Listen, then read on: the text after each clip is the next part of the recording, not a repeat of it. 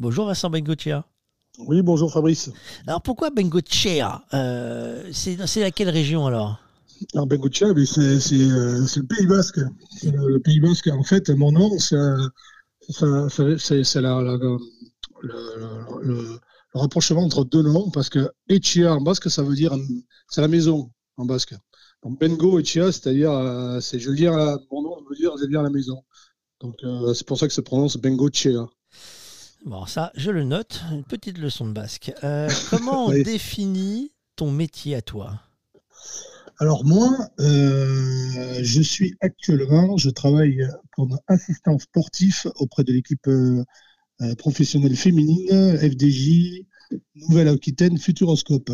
Donc mon rôle, c'est de m'occuper de la préparation des bidons, de de préparer les ravitaux, les ravitaillements, de, faire les massages après la course, euh, m'occuper un petit peu de tout ce qui est logistique, hein, les casques, le linge après la course. En fait, j'ai plusieurs missions euh, au sein de l'équipe. Ça a commencé quand le circuit pro euh, pour les filles cette année? Alors cette année, on a commencé, on a commencé en Belgique. On a commencé d'abord au Tour de Valence. Au Tour de Valence, c'était au mois de février, début février. Et après, on a enchaîné des courses en Belgique. On est, euh, est parti après en Italie. On a fait la Strade, la Strade Bianchi. Après, on a fait le Grand Prix Binda aussi en Italie. Et puis là, on vient de passer 15 jours en Belgique. on a enchaîné les grosses classiques. Euh, il y avait, Game, il y avait Game, il y avait euh, plusieurs. on a fait le tour des Flandres, à travers les Flandres aussi. Donc, on a enchaîné quatre compétitions. Et là, ce week-end, on est encore en Belgique. on a le l'Amstel Gold Race et, et enchaînant la semaine prochaine, moi, je serai à Paris-Roubaix. Ça veut dire qu'on n'est jamais chez soi quand on est assistant sportif? On n'est pas souvent, on n'est pas souvent à la maison. On n'est pas souvent à la maison. Euh, dès que la saison commence, donc euh, début et encore, on a les stages en décembre et en janvier, on part déjà 10 jours. 10 jours en décembre, 10 jours en janvier en stage en Espagne. Et après début février, on enchaîne des, des périodes en course et des blocs de 15 jours de compétition. Et après, je rentre 15 jours à la maison, puis je repars 15 jours. En gros, c'est euh, ce, ce rythme-là. Donc, c'est vrai qu'on n'est pas souvent à la maison. C'est comme une grosse colonie de vacances ou pas du tout? Euh, c'est oui, c'est un petit peu une colonie de vacances, je ne vais pas ça comme ça, mais en fait, euh, nous, on est les, les organisateurs et, les, cyclistes, ben, en fait, elles sont un peu, on s'occupe d'eux dès, 24 heures sur 24 puisqu'on va les chercher à l'aéroport, euh, on les amène à l'hôtel, on leur prépare les petits sandwichs, euh, on s'occupe, on les masse, on s'occupe de leur linge. Euh, et elles, en fait, elles ont juste à s'entraîner et à se reposer. Ça, amène beaucoup de tension pour le, métier à titre personnel? À titre personnel, ben, en fait, ça amène de la tension. C'est le jour de la compétition, en fait. Parce que moi, mon rôle, c'est de, passer des bidons pendant la compétition. Et effectivement, il ne faut pas que je me loupe. Donc, euh, j'ai des endroits où je dois me rendre. Et effectivement, euh, des fois, on est bloqué sur la route. Des fois, euh, il y a une route qui est, barrée, on ne le sait pas, donc on doit faire demi-tour. Et, des fois, on est stressé pendant la course. après, après, après, on connaît notre boulot. Donc, c'est le, le, soir, après la course, on est quand même beaucoup plus relax. La veille aussi, mais surtout le jour de la course. C'est le moment le plus tendu, c'est le jour de la course. Il y a d'autres moments dans, la préparation où ça peut être tendu? Non, non, non. En, avance de phase, la veille, on fait les massages, donc on discute pas mal les filles, donc on les rassure. Souvent, on est là un peu, quand ça va pas, on, on, essaie de remonter un petit peu le moral. Mais c'est surtout le stress, c'est surtout, euh, le, jour de la course. Pendant la course, le stress. Après, euh, un petit peu avant la course, euh, quand on les masse aussi, quand il fait pas très beau sont quand il y a des objectifs, elles sont un peu sur les nerfs. Euh, donc nous, on est encore là pour les rassurer. Et après, une fois que la course est partie, ben, eh ben il faut qu'on soit présent aux, endroits euh, où on doit repasser les bidons, parce qu'elles sont bien sûr euh, mises au courant au départ. Et après, une fois que la ligne est passée, on a aussi rebelote. Moi, je fais souvent les arrivées. Donc on leur donne à boire, on, les, met des vestes, on leur, indique où se trouve le véhicule pour se changer. Et après, la tension retombe assez vite. Il y a des, des, euh, des, compétences spécifiques à avoir pour faire ton rôle? Euh, des, des, des, compétences, euh, ben, il faut savoir masser déjà. Donc moi j'ai appris un petit peu, j'ai appris un petit peu sur le sur le tas. Donc j'ai regardé certains, certains gars massés, je me suis rapproché de, de, gars qui avaient de l'expérience au niveau des messages sportifs, parce que c'est des messages qui sont quand même assez, quand même appuyés assez fort. Donc les techniques, je les ai apprises un peu sur le temps, regarder les autres. Et après, il faut aimer le, contact, il faut aimer le, côté, il faut aimer discuter avec les personnes. Euh, être à l'écoute, beaucoup à l'écoute, parce que les sportifs de haut niveau euh, ont toujours besoin d'être rassurés. Donc euh, il faut essayer de chaque fois leur apporter, leur apporter quelque chose qui leur permettront d'être efficaces le jour de la compétition. Il y, a, une filière pour devenir assistant, il y a, une formation, il y a quelque chose qui, où c'est, on rentre dans un club, on évolue et il y a une opportunité? En fait, il n'y a, a, pas de, formation proprement dite. Euh, c'est souvent du, c'est souvent du, on rentre parce qu'on connaît quelqu'un qui est déjà dans l'équipe.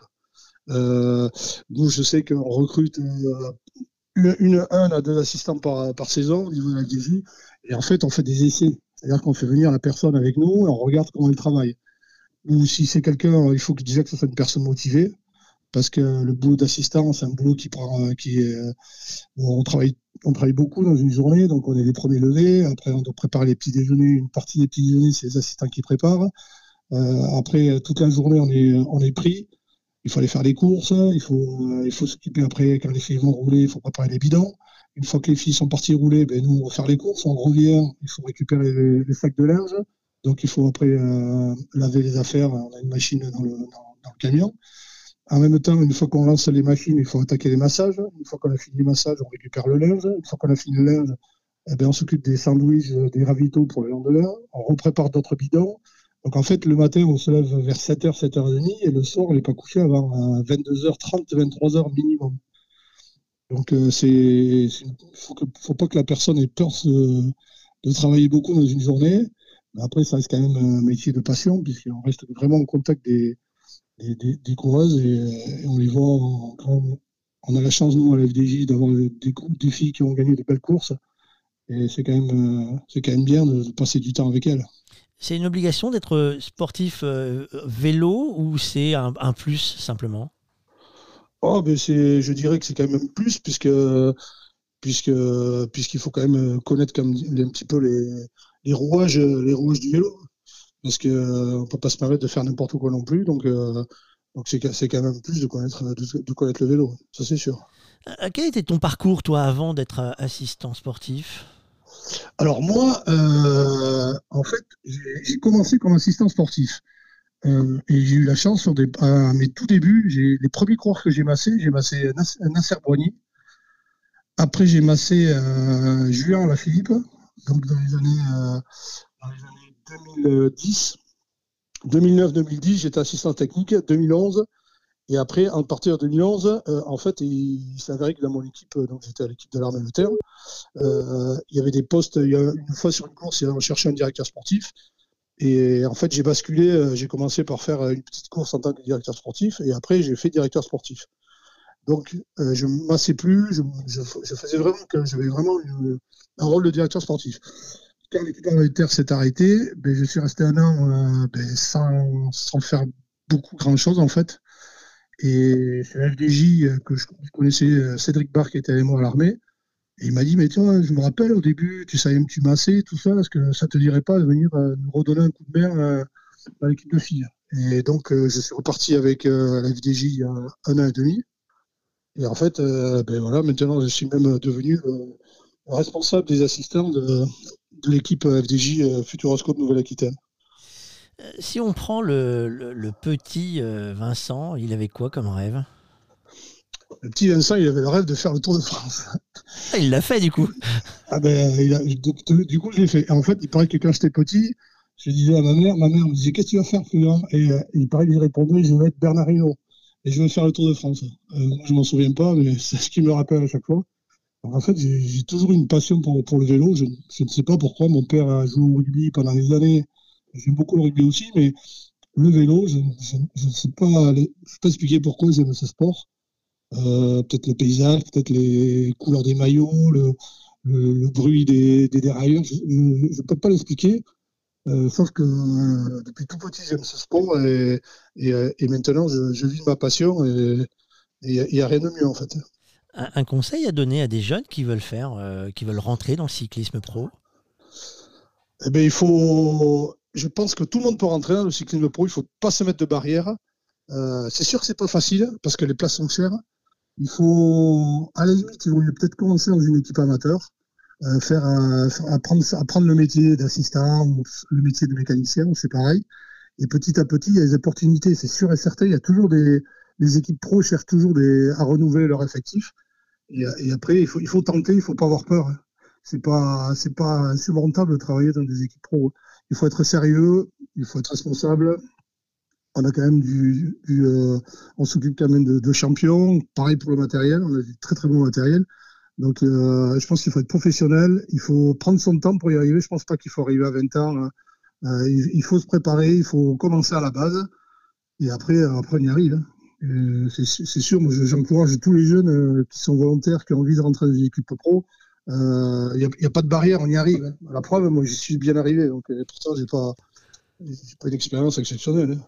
Euh, si on prend ta carrière, parce que du coup, euh, il y en a un petit peu quand même maintenant d'années, euh, il y a un pire et un meilleur souvenir? Au niveau, au niveau carrière sportive? Ouais, carrière, quel que soit confondu dans tes métiers. Parce que moi, en fait, avant d'être dans le sport, j'étais j'étais militaire. C'est pour ça que j'ai en fait, géré la partie armée de terre, équipe cycliste. Donc moi, j'ai connu, j'ai connu une première partie de carrière, j'étais vraiment militaire. Donc moi, je suis parti, euh, j'ai connu, euh, je suis parti faire des opérations extérieures. Donc euh, peut-être le plus mauvais souvenir, ben, c'est de en Afghanistan. Je, suis rentré et, j'ai perdu un copain là-bas qui s'est fait, qui s'est fait tuer. Donc là, je pense que ça reste quand même, ça reste un moment fort de ma carrière parce que je me dis peut-être que ça aurait pu m'arriver. J'aurais pu, j'aurais pu décéder en, partant, en, ne rentrant d'Afghanistan, en fait. Et les meilleurs souvenirs, ouais, ça reste quand même euh, mes souvenirs avec l'équipe armée de terre ou l'équipe sécurité armée de terre, où vraiment on a commencé avec un tout petit budget. Et on arrivait euh, le week-end à titiller, euh, à titiller des équipes comme la Française des Jeux, comme AG2R, qui avait, qui avait un budget qui était dix fois plus supérieur au nôtre. Mais nous, on, avait instauré une cohésion au niveau du groupe, que moi j'avais appris à l'armée que, mes collègues aussi connaissaient au niveau militaire. Et rien qu'avec euh, la cohésion, on arrivait à déplacer des montagnes. Et on a réussi à gagner quand même 22 courses en 2017 chez les pros, ce qui veut dire qu'on arrivait quand même à, avoir, obtenir de bons résultats. Si on prend le Covid qu'il y a eu pendant deux ans, là, euh, il a fallu changer la façon de travailler? En fait, il a fallu s'adapter en permanence. Ça nous arrivait de partir sur des courses et au dernier moment, on disait, bah, pop, s'annulait. Donc, on faisait demi-tour. Pour les athlètes, c'était, dur parce que au début, avec le confinement, ils ne pouvaient pas s'entraîner beaucoup.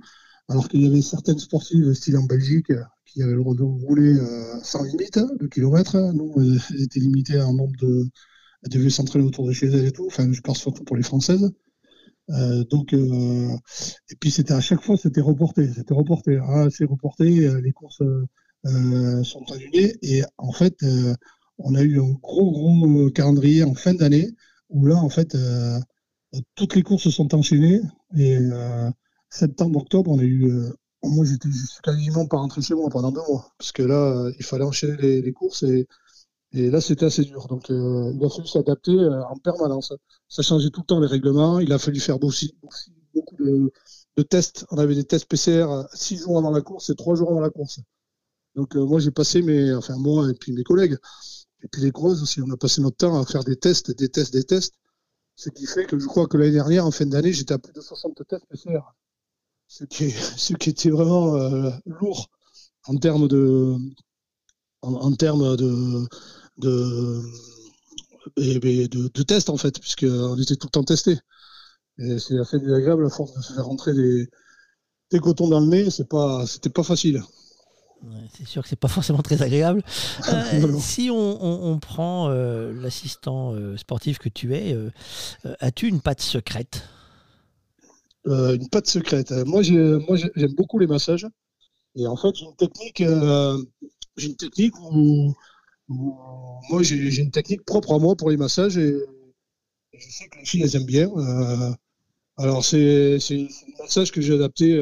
J'ai regardé un petit peu à droite et à gauche. Et En fait, je, pense que je masse. j'ai ma propre technique pour masser et, qui ressemble un peu aux autres, mais j'ai adapté en fait en fonction de ma, de ma force.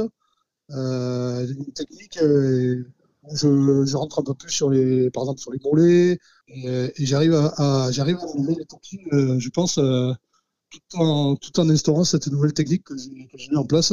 Et donc j'aime bien en fait euh, euh, faire euh, utiliser cette technique pour, pour, que, pour que les filles puissent se récupérer plus vite. Il ah, faut que je prenne rendez-vous alors. Oui, exactement. Dans ton sac à dos, il y a un objet incontournable? Ma paire de lunettes de soleil. Parce que partout où je vais, alors en plus, cette année, je conduis le, souvent, je conduis le, gros camion de l'équipe. On a un énorme motorhome où les filles se changent avant la course, où les filles se douchent après la course.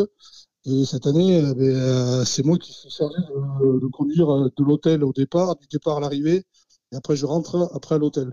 Donc moi, mon objet fétiche, c'est mes lunettes de soleil, parce que quand des fois euh, j'ai beaucoup de route à faire, eh je suis bien content d'avoir ma paire de lunettes dans mon sac. Alors et demain, on le voit comment? Demain, eh ben, demain est un nouveau jour une nouvelle aventure, euh, des nouveaux projets. Euh, euh, voilà, la vie qui continue, quoi. j'espère que le Covid va nous, va, nous oublier un petit peu. Et puis, et puis, il faut toujours avoir des objectifs, des projets. Autrement, on n'avance pas. Merci Vincent. Merci Fabrice.